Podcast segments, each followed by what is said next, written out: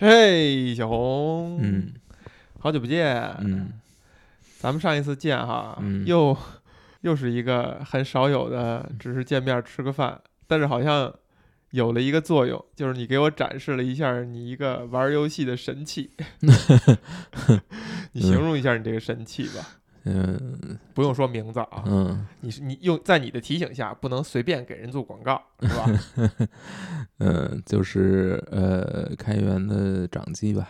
掌机嗯嗯，主要可以玩一些比较老的游戏，因为比较老的游戏，对我现在也是以考古为主嘛，考古红对，是不是？嗯，而且咱们是老人玩老游戏，是吧？将来我们就教老头玩游戏，行吧，可以吗？那这个机器有啥收获？玩到了什么好游戏？呃，玩到的游戏还挺多的，没有还没有特别深入的玩某某一个吧，嗯嗯，打真正打通的可能就两个，在这个机器上打通的。对对对，都大游戏，比较对体量比较大的游戏，这个这个掌机哈，它的嗯样子其实就很像，有出了两代，其中新买的这一代是很像这个原来最早的 Game Boy，是吧对对？GB 那个大小，对，屏幕其实好像也差不多，嗯只是说分辨率会高一些。大大挺多的，其实，在这个小机上已经玩通了两个游戏了。对，那还真算是一个很吸引人的小物件儿，是吧？嗯对，我当时我记得咱们俩见面的时候，我也是把玩的，也也有点爱不释手，是吧？嗯甚至有点这个茶饭不思，呃，但是及时的这个忍住了呃购买的冲动，毕竟我是一个叫做什么那个老外有一个专业名词啊，叫 minimalism，极简主义是吧？这个轻资产的主义者嗯，挺好，挺好，啊，少花钱嘛。对，少花钱。其实关键这个最关键的因素是因为没钱，是吧？是因为我这个铁公鸡的身份，有钱还得请洪老师吃饭呢，是不是？哎，哎，所以那咱们今天要聊的游戏是啥？就是打通的两款游戏吧。嗯，先先后打通了，也是拖了很久，一直没有玩儿。呃呃，都是小岛的游戏。都是小岛的游戏，对小岛嗯秀夫、嗯，第一个是呃掠夺者，掠夺者第。二个是宇宙奇景。哎，嗯，那我们先嗯聊宇宙奇景。对，因为嗯、呃可能离得比较近吧，嗯、因为我后玩的这个宇宙奇景，嗯、先交代一些背景信息吧。首先，这两部作品是加起来的开发时间差不多得有占了他占了小岛秀夫这个人他生命的十年。占了生命的十年，对，两款商业游戏，对，占了他生命的十年，呃，这这十年里面应该还有其他作品啊，但是这两部作品差不多是十年的时间得，其中一部可能就四五年吧。十年，这不管怎么样，呃在一个商业作品范畴下，也是一个现在其实不太能想象的事情了。《对乾隆谍影》这个 MGS 一是九八年吧？啊，你想在这之前他出的，你像 MS 呃呃，就是 Metal Gear，Metal Gear 是应该是八七年吧？然后你想这从八七年到九八年，差不多有十二年，这里面有 Metal Gear Two，然后还有这两部作品。就是 Metal Gear 前两部作品之后，有一段时间他转向了、开发一些呃冒险游戏，这里边还包应该还包括其他的，比如说《心跳回忆》，我记得有一部是他的他的制作人，他是制作人还是监督吧？嗯，对，心跳回忆都有一部，哎对呀，对，所以嗯，但这两部是比较有他个人风格的，他呃比较做主，对，因为为什么他会转向冒险游戏呢？就是因为他开发 Metal Gear 的时候，他觉得很多东西他没法儿完全贯彻自己的想法，哦就是别人替他执行的时候，不管是程序啊还是美术，总会稍微改动他的想法，因为人家觉得这个是最好的。嗯，那你的意思是说，这个冒险游戏他完全自己上手弄？呃，他之所以做这两个冒险游戏，最大的呃动机就是说想把这个指导，就是作品的方向把控完全自己来来做，尤其是很多细节。那为此呢，他也是动手去开发了一个文字冒所谓的冒险游戏的引擎吧，就是自己做的，对，呃，是不是完全自己做，我也不清楚。但是这个东西就是允许他主导，他能够主导，比如说我这个声音和文字和图像所有这些的配合，明白他都？能小的引擎，小的对工具了，其实嗯就是工具化了。对他把都嗯放回到自己的手里，然后在这个这个这这一类引擎的基础之上创作了两部作品，第一部是《掠夺者》，呃，第二部是《宇宙奇景》。这两部作品最开始都是在这个电脑上，就是 PC 九八，嗯嗯，九八二幺吧，好像是，是当时可能日本还比较流行的那种小型电脑，呃，个人电脑。然后呃，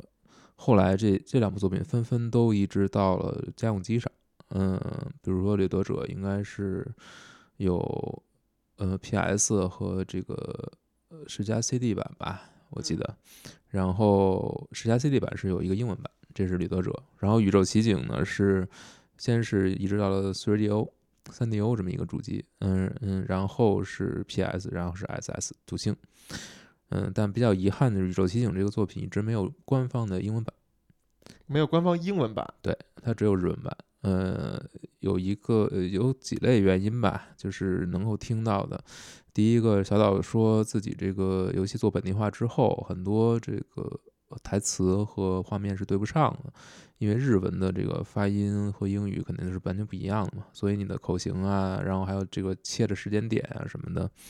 因为它这个引擎是靠这个，它是等于给你自己的文文字段落贴打标签的，然后靠。标签来去触发各种各样的 口型，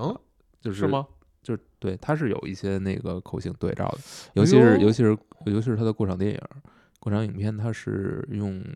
动是做成了赛璐璐动画，什么动画？赛璐璐动画就是最早那种动画，赛璐璐动画。对，这这仨字我连听都没听过，丢人了。赛璐璐动，你能举一个这广广泛的例子吗？早期的其实都是，呃，我举个例子，嗯，比如蝙蝠侠，就是不是数字制制作的，而是说用那种特特定的，哎，我也解释不太清楚吧？行吧，行吧，反正自己查去吧。它应该是一种化学的，嗯，手段，化学的手段，因为用胶跟胶片有相关，反正就是行，就是很厉害，很厉害，很厉害，嗯嗯。好啊，技术细节你们自 自己自己解决啊。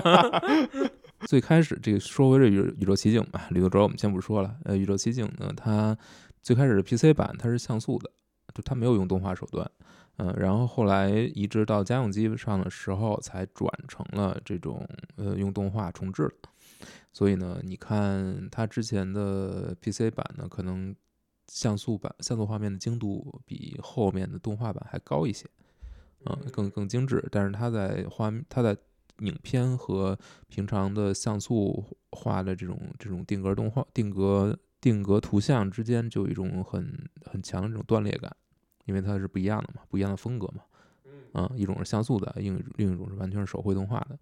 嗯，然后但是在这个家用主机版里面就会变成同样都是用动画为主了，但是精度画面精度就会下了一些。说回来吧，就是为什么它没有。做这个英文化，一个很大的原因，我觉得可能是因为《掠夺者》的英文化虽然做了，做了一个十加 CD 版，但是因为这个游戏出的时候比较晚了，十加 CD 已经示威，嗯，就是已经没有什么市场，平台已经落后了，对，所以卖的就比较差，嗯，我觉，所以，呃，科乐美嘛，因为本地化，因为这个游戏不仅文字量非常大。呃，是相当之大，而且还有大量的语音，呃，这些东西你是很难去就不花多少钱就把它做好的。是的，而且肯定要花花非常多的时间。所以，那你怎么玩啊？这个就要说到玩家的智慧。呃，因为这个玩家其实有不仅不仅玩家，还有媒体是多次请愿，就是希望科纳米能够把这个游戏做一个官方的英文化，但是呢，始终是没有什么没有什么回应吧。因为小岛本身自己对这部作品好像也没有特别强的这种要把它再拿出来的呃想法。嗯，这个就是他只有他自己才知道怎么回事了。但是这部作品本身还有很多人是非常。想要玩到，而且已经玩到的懂日文的人，其实也都还比较认可哦。嗯嗯，觉得它是起码在这种科幻的冒险游戏里面，嗯，不管你把它分类成冒险的这种点击式的冒险游戏，还是把它分分成这种视觉小说，在这一方面，它本身这个作品的品质是非常高的。嘿，你看，所以就是你说到这儿，我都能想起那个库布里克来了啊！嗯，尝试什么类型片儿都能把这个类型片的边界带到另一个地方去。就快点过。哎，库布里克现在可又有风潮要把它翻回来了啊！所以说回来，就是还是有玩家一个玩家的组织吧，呃，大家集结起来，然后就大家一起贡献力量，最终做了一个英文的补丁。其实是民间翻译了，对，民间翻译了，而且翻译的确实还不错。呃，但是这个补丁呢，它只是做了呃文字上的翻译，它并没有重新配音，所以你听到的还是日文的语音。这个重新配音就就是一个吃力不讨好的事儿，可能对也没什么意义，没有太大意义。嗯，呃，英文的补丁，英文的补丁，嗯，现在是应该是 PS 版和土星版都有了，嗯，在之之前的 PC 九八版应该是我是没有见到，嗯嗯，这两个版本的反正英文补丁其实出了也有几年了。但我一直没有，我当时也都也都下过，但一直没有去，呃，这两个游戏都没有特别认真的去玩儿，嗯，想想现在想想，可能也也不知道为什么，可能有一种，呃，可能就是因为觉得要投入很多的大块儿时间，没有一直没有找到机会吧，就是就是确实这个玩儿小岛游戏还是要这这个沐浴费，还是要这沐浴更衣，然后请假几天是吧？嗯就脱产一周。对对对对，差不多吧。所以这个这次能玩这两个游戏也是《宇宙宇宙者》应该是春节之间玩的。说回《宇宙奇景》这个游戏，我们讲讲讲什么呢？那既然是一个文字冒险，你又说是一个像视觉小说了，嗯，那肯定情节首当其冲了。先说说嗯故事吧。故事应该是近未来的一个设定，嗯，可能当时设定的还不是特别遥远，呃，设定应该二零四零年吧。主角呢，呃，乔纳森。故事发生的时候是可能是二零四零，但是这个故事开始是在二十五年前。呃，当时呢，地球是准，当时在太空中准备建立一个殖民地，也不是一个殖民地吧，就是一个空间站翻译过来过来只能说是就 colony 嘛，太空站吧。然后要要居住非常多的人嘛，就是人类要移移居到太空。当时选在地球上选出了最精锐的五个警察吧，就是五名警察来去成为成立所谓的 police knots，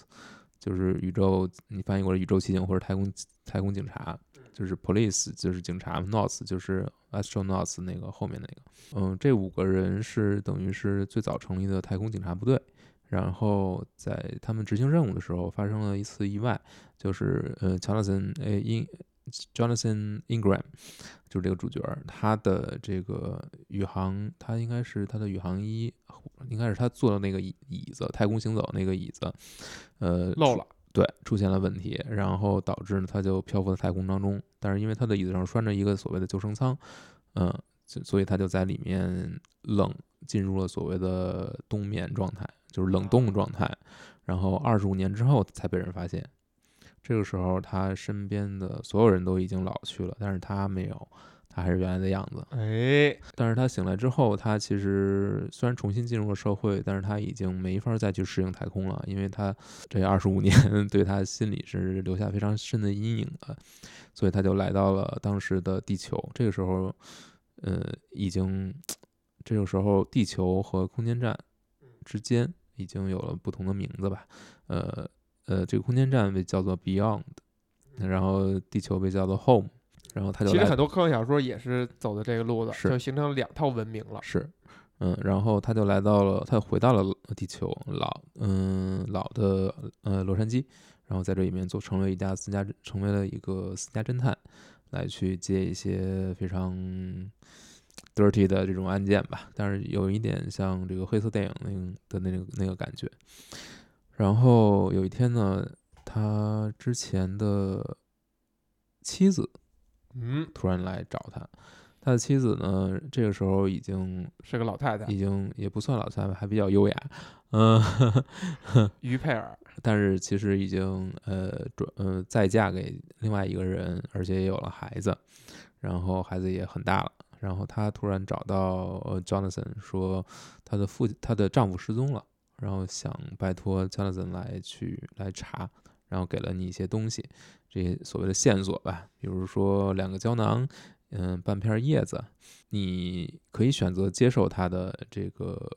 委托，也可以选择不接受。但不论你接不接受呢，就是他在离开你的事务所下楼准备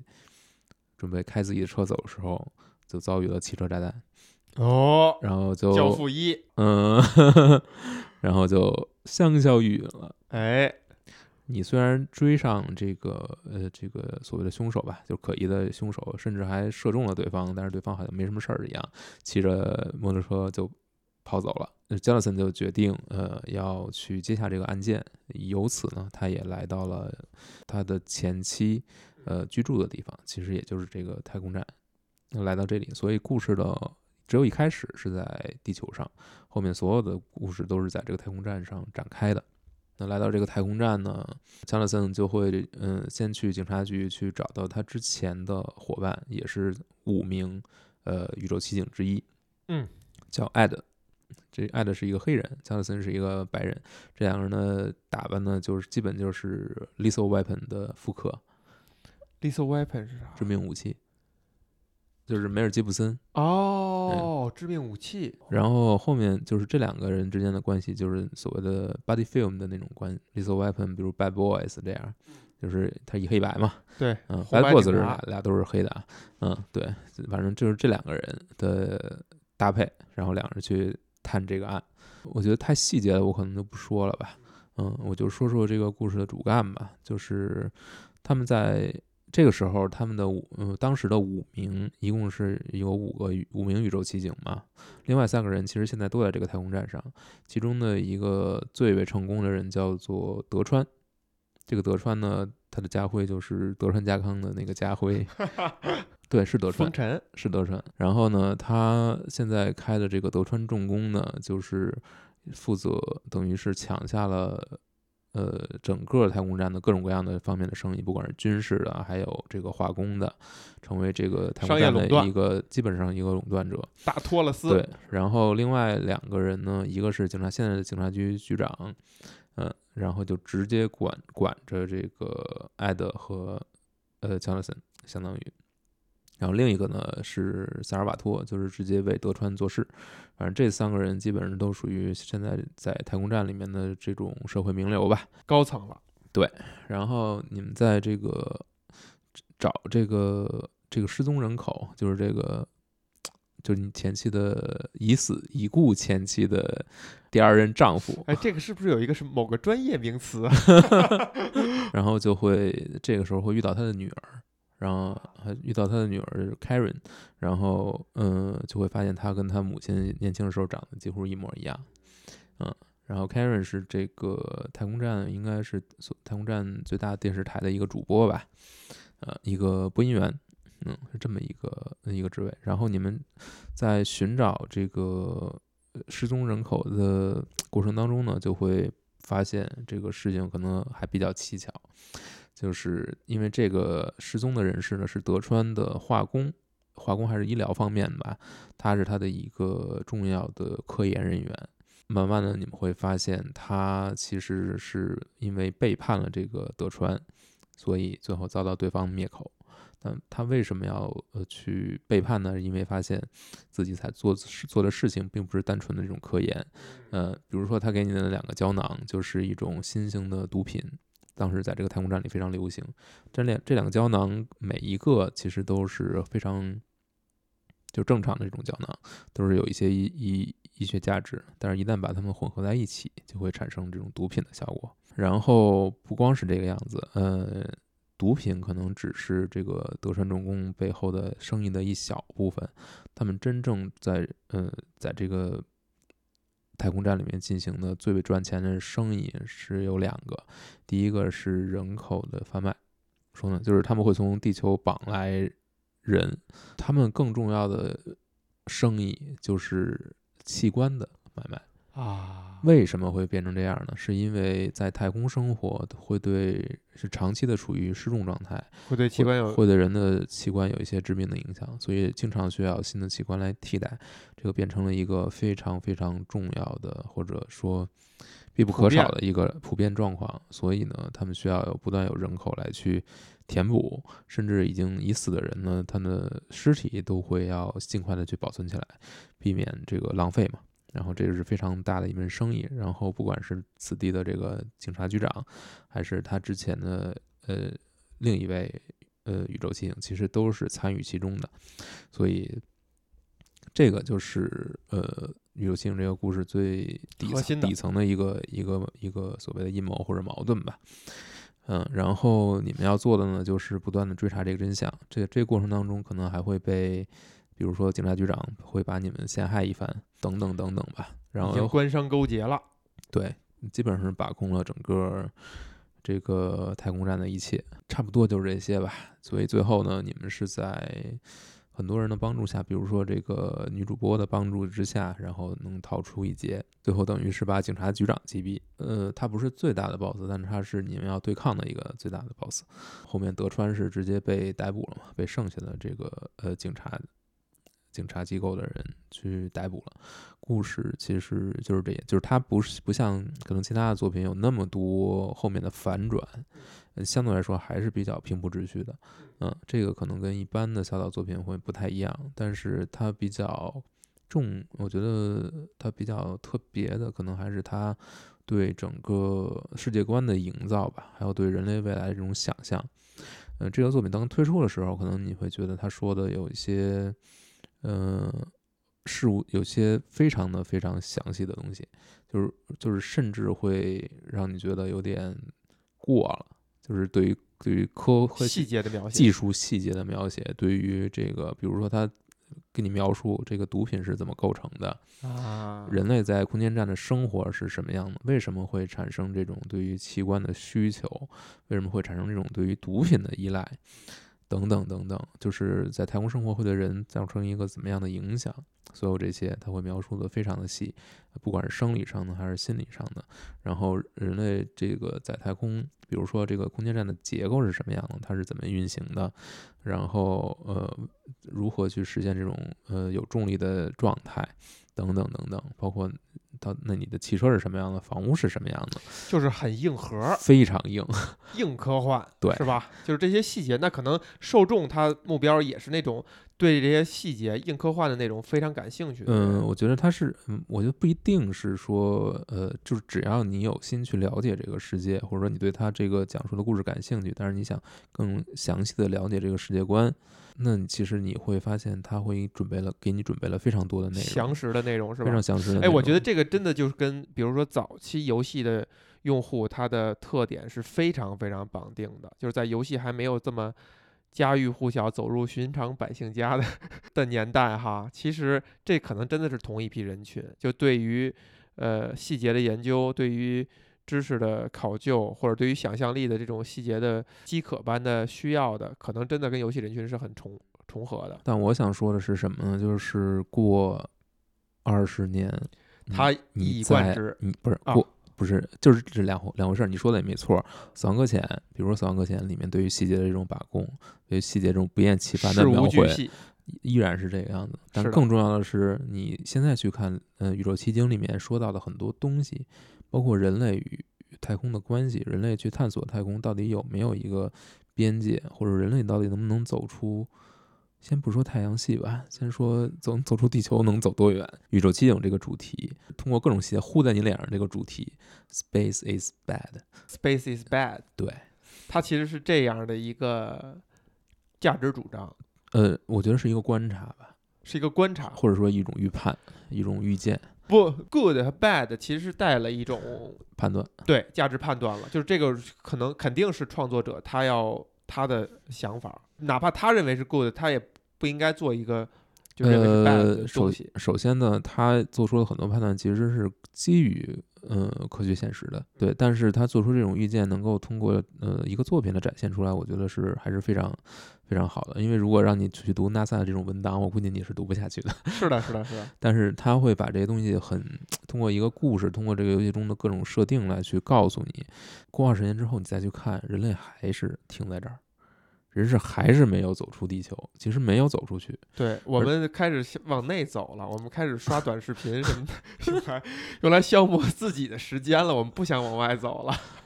可能一个很重要的原因就是不，确实不可能走出去。就是说人类的，就是你可能通过你制制造着各种各样的机器、机对械、但是探人是测器，人你的肉体是是跟地球伴生的，对，你是除非你的肉体发生了非常大的变化，或者再经过非常长的时间，你能够适应太空的生活了，或者经过若干代人的其实也很演换，难。可能也很难。对对对这个其实有一些作品，或者包括有一些神秘学的东西啊，其实最后指向的一个点是说，人类就是为这个地球设计的嘛，就是无论是说是大自然的。呃，精雕细琢，还是某一个某种神力，说外星人等等等等，都是指向这一点，就是你是被锁在这个地球上的那感觉。对所以，即便我们能够想象一个未来，这个未来也一定会付出让我们付出非常多的代价。那你看《宇宙奇经》里面的代价呢？首先，很有意思的就是一个呃冷冻睡眠这个概念。你像在《异形》里面就已经有，甚至更早肯定也都有。但是《异形》里面你那个 Ripley，他其实在《异形一》和《异形二》之间，他是经历了一很长时间的睡眠的。对，他发现自己的女儿都已经变老了。嗯，这个可能是在电影里其实没有做特别多的铺垫，这可能是跟后面他救那个小女孩是要有一个呼应关系，但是对这点其实并没有做特别。我我把它理解为就是一个机械的处理方法，嗯就为了规避很多事情。它其实是一个特商业的考虑，它甚至不是一个自然而然生长出来的。因为包括我你一提我就想到了二和三之间，对吧？二刚救了这小女孩，三死了，发现用不上了，就给他弄死了。就是在这过程当中，睡眠过程当中，然后落在这个星球上，这人就死了，就非常草率。就是即便冷冻睡眠这种技术现在其实已经有应用了，甚至有些人已经把自己冻起来了。比如说，他们可能会存在一些先天的疾病，他们可能想以后能够去治愈。嗯，即便有这种情况出现，但是或者说，即便这种技术成真，它其实也会面临非常多的伦理道德问题。对嗯，包括你这个作品里展现的一个很有趣的点，就是二十五年之后，二十五年之前，其实他已经跟自己的妻子，其实他妻子已经怀孕了。后来生下这个孩子，就是他后来在太空间见到这个主播，但这个主播当时是嗯爱上了乔纳森。你看看，就存在这个人伦理道德问题了。其实呢，你要算两个人的心理年龄，可能还挺合适。但最后就是这个女孩其实是有这个非常严重的疾病吧，最后是靠 Jonathan 献出自己的骨髓，然后把她治了。这个时候发现对，其实游戏一直也没有说，或者起码 PS 版是没有明确说他和他是有这种关系的。啊，但是你看这个这个配对这个几率，你你基本上能想象，就是这是他闺女。这是他闺女。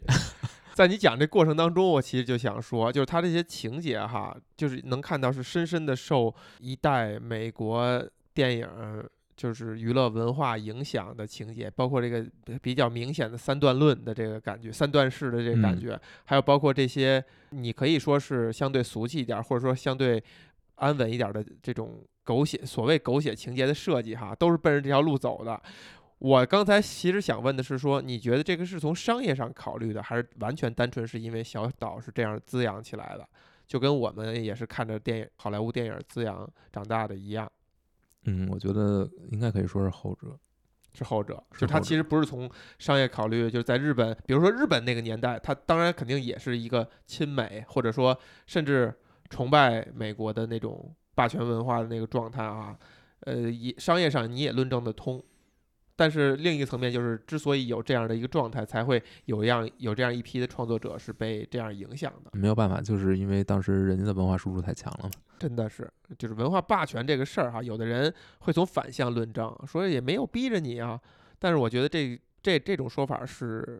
不不恰当的，因为这个文化的输出和渗透是一种非常润物细无声、非常软型的东西。就是当你有这样的看东西的需求的时候，没有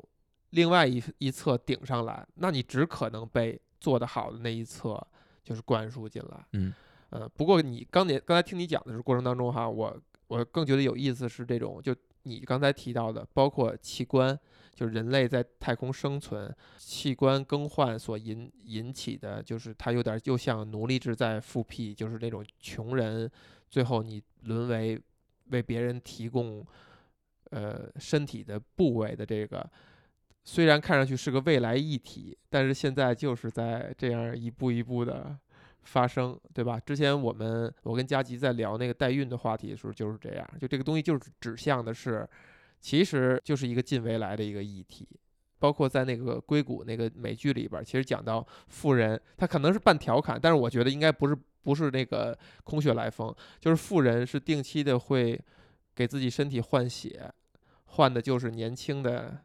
就这些学生的，而且还得是素质比较高的，他们只是出卖自己血来换取短暂的财富的人的血，换血的过程就是一个保留青春、让自己机能更健康的一个过程。那本质上这就是一个，就是在换器官，对吧？就发展到足够的发达的程度的话，那就是你哪块的器官老化的程度高了，那就换一个年轻人的呗。我当我刚才听你讲到这一块的时候，我第一个念头就是得多挣钱。对呀，这是相当于延长你的生命嘛。是。那你觉得在这个作品里边，在这个游戏里边，他对这个这方面哈，他是持一个什么态度？就这种类似于这样的未来议题，那显然是一种负面的态度嘛。显然是负面的。显然是在批判嘛。但是，嗯，我觉得他其实，在。探讨的是什么呢？就是，即便人类实现了像游戏中这样的技术进步，那我们人类的很多本质也不会去改变嗯，是的，你你只会，它反而会让让你加速往一个 毁灭的方向走。对，嗯，不管是就是，哎，很负面嘛，我觉得有点负面。所以这个作品其实你看到的是一种。偏负面的东西，就是你刚才总结 “space is bad”，对吧？这是你自己总结还是官方总结啊？呃，不算是官方的，但是玩家的一个感受，普遍感受。对对，应该是。这作品是哪年？反正是两千年之前的。对，PS 一时期的，现在到了 PS 四、PS 五时代，包括咱们之前录了四期的这个《死亡搁浅》。我现在能有的印象是，《死亡搁浅》里最后小岛给出的一个感觉，还是一种观念吧，就是虽然世界可能会分崩离析，会怎么样，但是你还是要走出去，连接，就是一种很相对来讲比较正向的、比较积极的一种态度。我印象里是哈，如果把时间把它放在他整个创作脉络里边，这个算是一个就是自然发生的吗？就如果这部作品传递的是一种。消极的，我觉得这种负面更多的是，一方面是，呃，从科学幻想的，就是从科学从科幻从科幻这个科幻科普科普这个角度来看，就是你一定会面对这些问题，这些东西是客观会存在的。那游戏只是对这种嗯硬事实的一个还原，对还原或者推演。文艺表达啊，对，可以这么说吧。当然也描绘了非常多这个非常负面的人类的这种形象，而且这个负面可能比我觉得比 MGS 里面的要负面的多。真的吗？因为 MGS 里面很多人其实最后是洗白了的嘛，然后没有洗白的那些人呢，可能也谈不上是特。这种大奸大恶，反而这个往往都是。但那需要有足够的篇幅，往往都有智商比较低的这个状态。但那需要足够的篇幅，或者说，你可以反过来论证，就是当篇幅够长，你也必须要干这件事儿，你不可能让这个人就是脸谱化的存在嘛。但这个篇幅明显是小的，它必须要在一个短的篇幅内讲一个戏剧的一个一个事件，其实是引起读者或者说玩家。愿意去看这些细节的，呃，起这个作用嘛？起起引发的作用。但怎么说呢？就是你抛开具体的这种反派，这种不管是脸谱化还是不脸谱化吧，抛开这些反派来看，嗯，就是这些，即便不是这个人去做这件事情，那可能也会有其他人去做。这个可能就是人类在面对客观环境的时候，难免会出现的一种情况。就如果没有没有足够的对规制，或者说。自我的管控或者怎样，就是如果你认知对，如果没有机制去管管理、去约束的话，那人类就会走向就会走向器官买卖、毒品、沉迷毒品等等等等，对吧？对啊，你这个话让我想起我十多年前问一个算是师兄吧，他换了一份工作去了英美烟草，我当时就就是像像一个愤青一样的问了他一个问题，我说你不觉得去一个烟草公司是一种助纣为虐吗？他就，他就觉得我跟我跟傻子一样。他说，这你话说的，就是我不去也会有人去，对吧？就这个事儿，或者是这个公司我不去也会有人去，这个公司不在也会有干这样事儿的人。那这问题就到此为止了吗？我觉得这就是狡辩吧。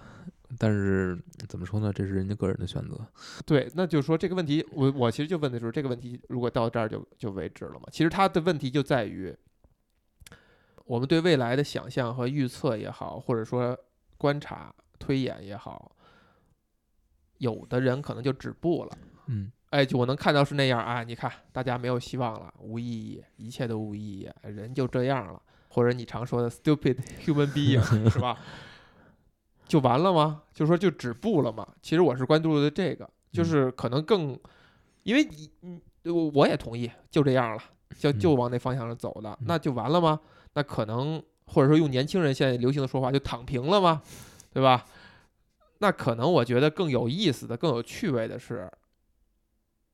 试图给一个解法，嗯。或者试图找吧，就至少找寻这个过程，在我看来是有趣的过程。也许比如说你穷尽一生，或者穷尽一个你所能接受的时间范围之内，你都找不着。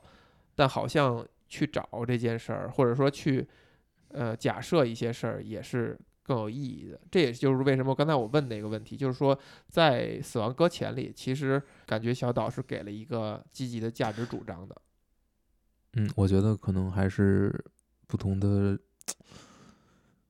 就是这个人处于生命的不同阶段吧，他可能对很多东西的理解是不一样的，嗯，但是小岛是属于比较早就已经相对就是他会成熟的比较早，因为他失去的也比较早，嗯，可能十几岁的时候他就失去了父亲嘛，那这个可能不是一般人都会有的体验，对，不能感同身受。啊，对，对这个片就是这个作品，其实你会觉得。呃，他当然最后还是给了一个相对积极或者相对明快的这么一个结尾的，但是他对于呃，但是其实只是戏剧上的给了，只是戏剧上的给一个结尾，但是对于嗯，对于人在太空中的或者人人类未来到底要就是技术对于人类来说到底是一种加速它灭亡，还是让它能够变得更美好？这这件事情其实它是有一一份比较明确的，或者说。有一定远见的洞察的，嗯，就他没并没有非常乐观的认为，呃，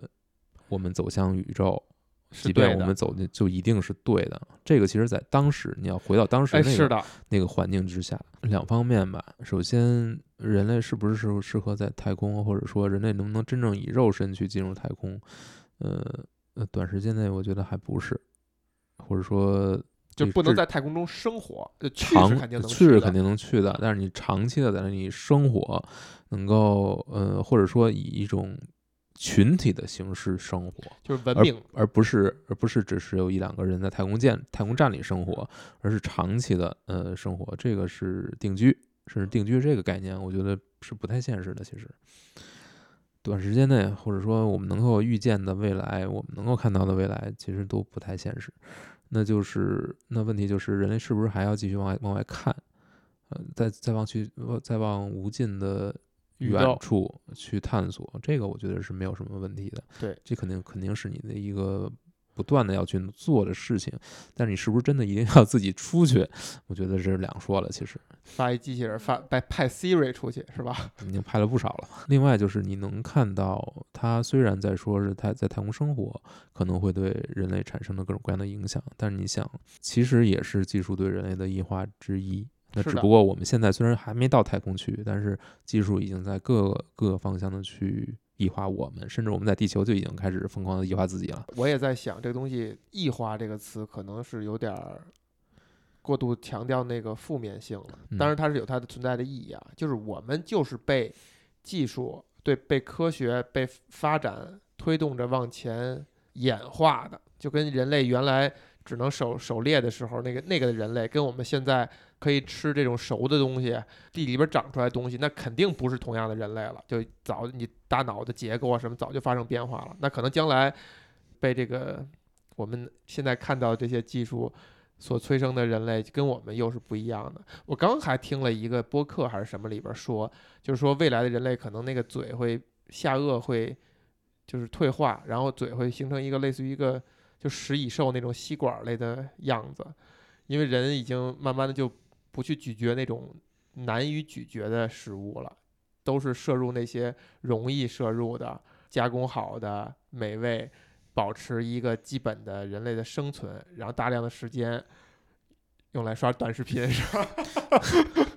不是用来用来刷短视频及其未来的替代者等等等等，然后人类就会变化变成那样，就是你你连咀嚼嚼食物的时间你都懒得花了，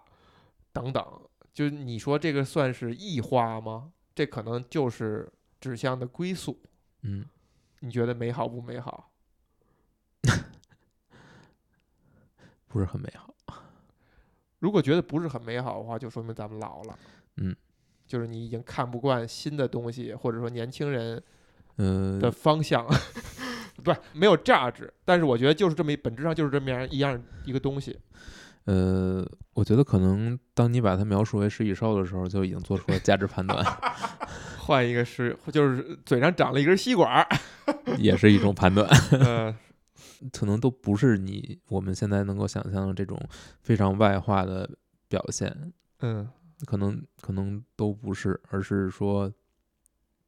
可能是精神层面的会更多一些。我觉得，精神层面，比如说现在的嗯，现在的人的这种心理压力，然后他面对的，就是他他为什么会显得比以前更加脆弱？这个就在讨论了，不是，嗯或者说这个是就是需要讨论的。或者比如说，嗯嗯，就压力这件事儿啊，我一直不觉得是一个，我觉得每代人跟每代人可能都差不多。呃，是，但是呃，但是我觉得，当你接，当你与现实越离距离的越远，你应对压力的能力就会越差。与现实，对，与现实世界，就是说，你花的越越多的时间在虚拟世界，虚拟世界，那你可能你跟人类跟其他人类之间的这种关系就会越弱，没失去了这种与人之间的这种联系之外，之后你自己的社会关系其实就会，就是说支能够支撑你的这些社会关系就会非常的薄弱。因此你不会，你难道没有一些反省吗？啊，找你录个播客都这么难，是不是？是我这不是又来录了，但我说的可能，呃，我自己肯定是一方面，但是未来议题这个东西，在我看来最大的意义就在于讨论的意义，就是他要时刻的去讨论，时刻的去去思考它，然后并且去怀疑任何一种方向和任何一种可能性，才会起到所谓的警示的作用。对，啊虽然但是现它不一定改变什么，但是探讨本身的意义是对于每个个体是非常非常有价值的。对，但是你能够看到的是，在技术的加持之下，探讨这件事情其实并没有变得更多，而是变得更少了。那我们还在聊呢，但这种聊是，就是它可能是不再像以前那样是一种，哎，我我也我也说不好。不，我我我突然间想到一个思路，就嗯是说你这种担忧甚至悲天悯人，我觉得是对的。少数人我们还在聊，我们在思考，但你刚才说的意思是说，可能大家更多的人，广义的人没有再去思考了，而你去产生担忧，我觉得这是对的。这就是我们我们聊这件事儿，它可能的外部性，就是它的意义。恰巧有人听到了，他也会觉得他愿意想一想，或者愿意去讨论讨论。这我们就起到了一点儿点儿作用。但可能我的那个想法就是说，哎呀，反正世界上大部分人都是叉叉，那么我也无能为力。但我觉得，如果只是说无能为力的话，就像刚才咱们谈的，你看到了一切，你你预知了一切，你就说啊，就这样，那一定不如是你做一些事儿，或者说你给一些解法。嗯，是，嗯，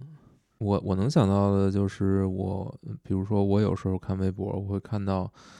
只要你看，你就会发现，就是所有的态度都是两极化的，对，然后都是要站队，都是一定要站队，而且这个站队呢，没有这个人逼的特别，特别特别可惜。其实没有人逼着他站对队，对对对，但是呢，他要不然这样，要不然那样，他不可能就是你，你可能明显你觉得一有一其中一边是你有没有非常发发觉你偶尔也会这样呢？也会，就是其中一一方你可能会觉得傻逼，全是傻逼，嗯，但是你看另一方，你觉得 一样，一样，就是你你看另一方，你会发现，虽然他可能在说的这件事情是正确的，但是他的表达方式，但是他的呃这种而且在撕扯过程当中会越拉越远。对，就是他没有通过交流让大家能够变得彼此的这种容忍度能够找到共同点，不是这个样子，反而是只要是在社交平台上，就一定会变成越大家越来越不能理解，越来越越越分块。对这个东西，我觉得最本质的问题就是大家都是在关心对错问题，而不是关心事情的真相或者本质。他必须要想，我不能错，我得去找一个对的东西来，然后我一直就维护这件对的事儿了，因为我已经选了，我不能错，所以我必须要维护它。我就在在撕扯，这是一个最底层的一个逻辑，就是大家不关注这个事情的真相。所以是不是这个呃平台本身的结构出了问题呢？或者它的运作方式是有问题是的，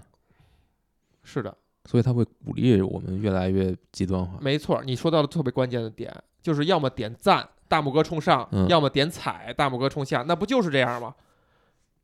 嗯，对吧？所有的一切的用户体验优异都是这么指向的，你要么点赞，要么点踩，给你的选项，所以就促使大家就是这样嘛。你不理，或者说你讨论，其实这个东西是反映不出来，在数据上是反映不出来的，是的，是的，是的，扯有点远。是稍微有点远，而且确实是在大量的评论里边儿，我我我上我上两周我做了一次那个工作坊吧，收获了很多的这个就是反馈评价，是评分是非常非常非常非常高的，但是我发现我仍然还是聚焦那一两个提反对意见和想法的，其他那些提正面的或者说赞美的话，你反而不不多看一眼，那两条话你就 嘿，你就看着他你就生气呀啊怎么就这样？嗯，一定会这样，人的人就是这个样子。比如说我们做播客也好，或者什么样，发一篇文章也好，赞你的人、夸你的人，你可能都不回复。一旦有一个人，是吧，说了一条刺激你的话，你可能 就就会跟他掐架。呃，我现在绝对不会这样。嗯，那你已经锻炼出来了。嗯啊，我没有评论。嗯，这扯的有点远哈。嗯其实刚才我感兴趣的还有一点就是，呃，有两方面嘛，一个是说，嗯，你把这个作品放在小岛的创作的这个时间线里，你能不能看到一些什么现象？就是他心态上的变化，或者他创作理念上的变化，或者说他无论是从呃技术层面还是从思考层面，我觉得这个阶段可能是他的注意力其实已经在探索游戏的这种能够引入电影层面的各种各样的技术，因为他觉得当时的电影呃当时的游戏在这方面是落后的。表现方面方面是非常非常落后的，确实是这个样子。所以你把他的这个作品放在当时的时代看，绝对是非常领先的。呃，不管是呃动画动画的演绎，然后整个这个画面的构成啊，等等等等，都是非常棒的。但也会暴露出一个弱点，嗯、就是它非常它的可玩性上依然会非常差。嗯，这个就可能就比不上后面的作品了。是，我就想问它的互动方式，点击式冒险吧。点击式冒险、猴对岛呃，对，但是但是你是第一人称，就是你看不到自己，啊，只能在影过场影片里面能够看到自己。平时的这个，比如展现一个场景，其实里边你不在里面的。逆转裁判呗。呃，对，可以这么说，有点像，有点像，嗯，呃，你能看到这个时期的作品里面是有大量的对于电影的借鉴，嗯，而且他也非常直，呃，非常直爽，就是没有藏着掖着。比如说我要借鉴你这两个角色，那可能就长得的头发型都会，往这个方向去靠。这个我特别特别的，就是最近是尤为这个感受哈，就是不怕借鉴或者就所谓的致敬，大大方方的，甚至你在里边儿你就这么调侃出来，你就用语言说出来，还你这不就是谁谁谁谁，你都没问题。我觉得这个才是 Meta 的意义，就是我们人类信息在一点一点堆堆这个金字塔的过程哈，怕就怕那种偷偷摸摸的，是吧？打擦边球蹭热度那种的就差点意思。他这种想要把控一切的呃这种方式呢，会产生一个非常独特的体验，就是你会觉得啊，这个确实是小岛的作品，非常强的个人标签儿，所有的这种事无巨细的一切都给你想的非常到位，然后各种可能性都给你塞好，然后你这可能要玩很多次，你才能把这些各种各样的彩蛋去都去发掘。但另一方面就是它的嗯流程其实非常的相对来说比较线性了。就是比如说一个场景，如果你不能把所有的选项穷尽的话，可能你没法去推进这个故事。但如果你某一个地方你，它跟掠夺者还不一样，掠夺者是菜单式的，就是所有你的行所有的行动都是从菜单展开的。但这个呢是你要真正控制鼠标去点，就是通过摇杆来控制鼠标去点。那如果你错过那一那一块儿，可能你就会卡在那里。这个可能是它相对来说比较有受限的一一个部分嘛。但我觉得如果你想，把这个故事讲好，给人一个相对比较受控的体验的话，可能这也是必不可少的。所以就回到了呃，回到了一开始，可能就是尤其是可能咱们两个会有最大差异的地方。你可能会觉得游戏的这种设计、游戏的机制可能是最重要的一部部分。那我可能觉得我更关注的是故事。但我并不否认你你的这种看法。那对于这个游戏，其实它更多的是要讲一个故事，讲讲这个故事的过程当中，它会给你很多信息，给你非常多的信息，让你有非常多可以去思考的。但是里面说到底有哪些东西非常好玩儿，或者有一个一以贯之的非常好玩的设计，其实是不存在的。你像它所有的战斗虽然是种光枪的，但其实。你就是控制用用摇杆儿，也不是用摇杆，用十字键来控制一个鼠标，然后这个鼠标就相当于是准心儿，然后你要用十字键去控制这个准心儿在屏幕上移动射击，然后还要移到屏幕之外去装填啊！呃，你想想这个这个这个体验，我跟你说跟你说，最后一场 BOSS 战我应该是呃开了三倍慢速，然后。将将将将打过，哎呀！所以你你想一下，如果是当年玩的主机版，你可能根本都看不到结尾。这儿的话，让我有一个联想，就是那个时候游戏做那么难，是真的是为了玩家的挑战，还是因为内容填充不足？然后不是这个，绝对不是因为内容填充不足。我觉得是因为那个时代玩家跟我们现在的玩家不是一拨人。真是那个时代玩家可能就不觉得难。因为他们天天面对的就是这，就是他们觉得在一个游戏上可能花这么多时间是一个非常正常的事情。对，因为他们没有那么多游戏可以玩，就是人家觉得就是正常的。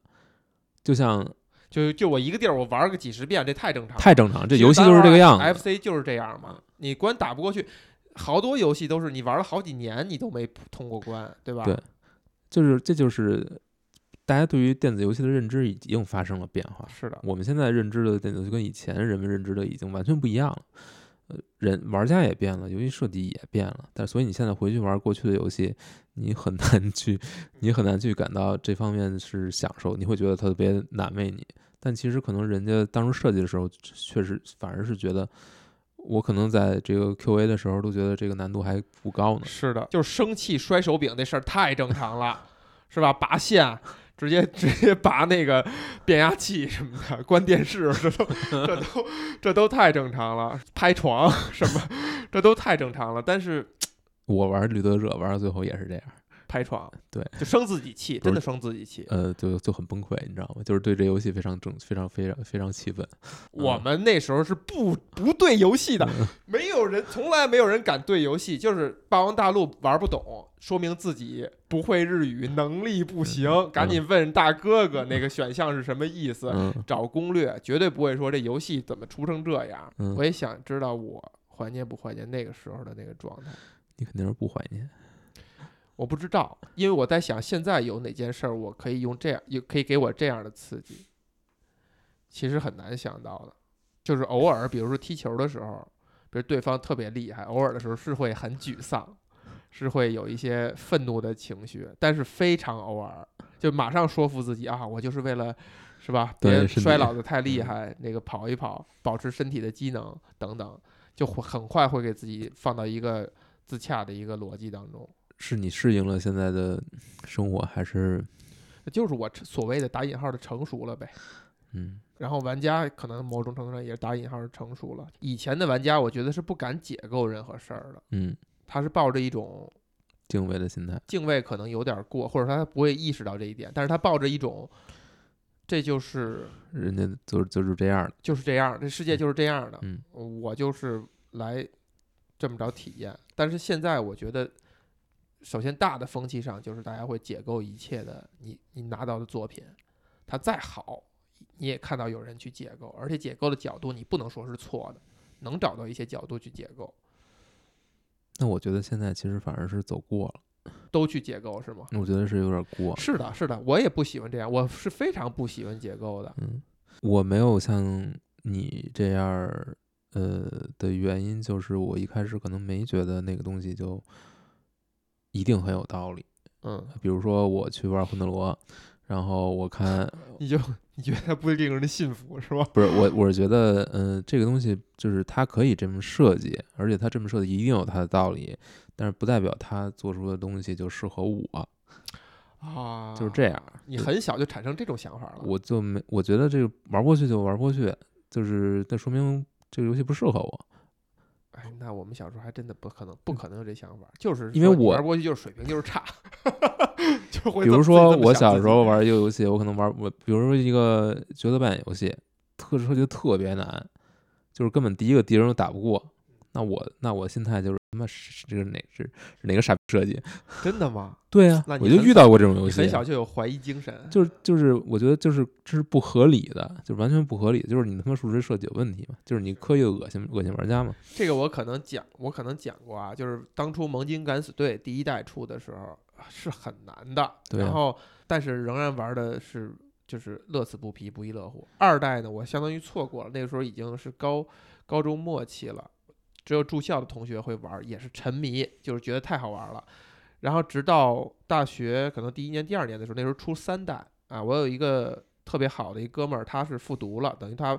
晚上大学一年嘛。他毕业的时候，我们俩特意为了庆祝，跑到老远的西单买了《盟军敢死队三》的盘，回到他们家装上以后，教学关都没打过，我们俩就坐在那儿相视无语。那个盘都不想看了，就想把它藏起来，就这件事情没有发生就完了，我们不要我们不要提了。但就就算如此，仍然没有想着是说这个游戏，就还是觉得哎呀，可能自己真的没有踏实不下心了。不不，这还是不太一样，还是不一样的。就是那种蒙金曼斯的那种设计，可能是它会特别严苛，嗯但是它以不不不不严苛，不严苛，别不考操控，就不管就不管是哪种吧，我觉得考验操控、考验反应、考验规划啊，的这种，对对对，我觉得它和数值设计是两回事。呃是，的，如果你这个数值设计的就是有问题。人力难为，那他妈显然就或是你或者我明显看到你是逼我氪金，或者你逼我练级，当时没有氪金，那不是练级吗？就是你逼我花很多很多很多时间，那我倒是想别的办法，对不对？完了这就没法聊了。这我是一个金手指这个厌恶者是吧？嗯其实还有挺多挺有意思的，比如说里面有大量的这种不和谐的要素，不和谐的要素。对就是比如说你可以对里面几乎所有女性角色动手动脚，哦还有相相应的图像显示和音效显示，还有相应的对哦，话，哎呀，这么萨比斯，非常非常让人这个 哎，这个是是商业考虑还是小岛恶趣味？很大一部分是因为这个游戏和《掠夺者》都是最早出现 PC 九八上的。啊 PC 九八这种小众的日本的这种电脑平台上，其实是有大量的色情游戏的。那其实就是真的跟 PC 游戏早期也是也是很像 PC。游戏早期有大量的光荣就光荣，就是光是这个起家。每次都是每次都光荣，一次都 Q 他。虽然虽然我喜欢光荣的时期不是这个时期啊，但哎是他是这个起家。史威尔是不是也是也有？反正早期那几个家都对都脱不开干系因为那个是这个东西，就是说，如果一个市场它蓬勃发展、自然发展，一定是指向这儿的，这是人类底层需求。然后当有人来去管控、来去规范的时候，慢慢的就会分级也好，是掐掉也好，都是这么一个过程。但是总之呢，这个里面还有很多这个呃这种要素，所以呢，呃，大家能够玩到的，比如说 PS 版和 SS 版，其实已经是被和谐了很多了。啊嗯，这个还是索尼出面，这个觉得 你这太过了玩的。我看到的评论其实有一点说的很好啊，就是说小岛会保留让玩家成为变态的选项。就是可能性哎，你要这么去考虑，就是其因为其实里边儿除了其实没有什么特别过分的东西，那成为变态就是一个就是一个保留一种，我不知道是一种恶趣味还是怎么说，肯定发是泄途径。给你一种可能。然后，但是这个东西如果放在现在这个环境里面，那肯定是就是不尊重女性，所有这些东西全都要扣大帽子我以为你要说啥呢？全都要扣扣在你你的脑袋上嘛，对吧？所以现在其实也嗯，你看最后这个扫黄是靠性别对立完成的，而不是靠国家机器，是吧？是靠性别对立吧？哎，你看这是一个很有趣的社会观察哈。嗯，反正这个这这些要素是延续吧，但是但是很有意思，就是就是它跟主线故事其实是有一定的割裂感的，就是它不是一个必选的要素，而且如果你选的话，其实就是如果你选择做这些事情的话，也不会对也不会对主线有什么影响，但是会收获很多别人对你的评论和评价。但就是也没意义它就是你，比如说你在你在这个医院，你你如果你骚扰了前台，那后面你见着这个医院的呃老板、呃主任的时候，他就说我知道你做了这件事情，哎，就是你做的一切其实都，然后你后面也会收到很多这个那个你的伙伴艾的对你的这种评价，说呃他们就后面就会评评论你，其实做的还挺用心的。那肯定的，非就是非什么叫还是挺用心的，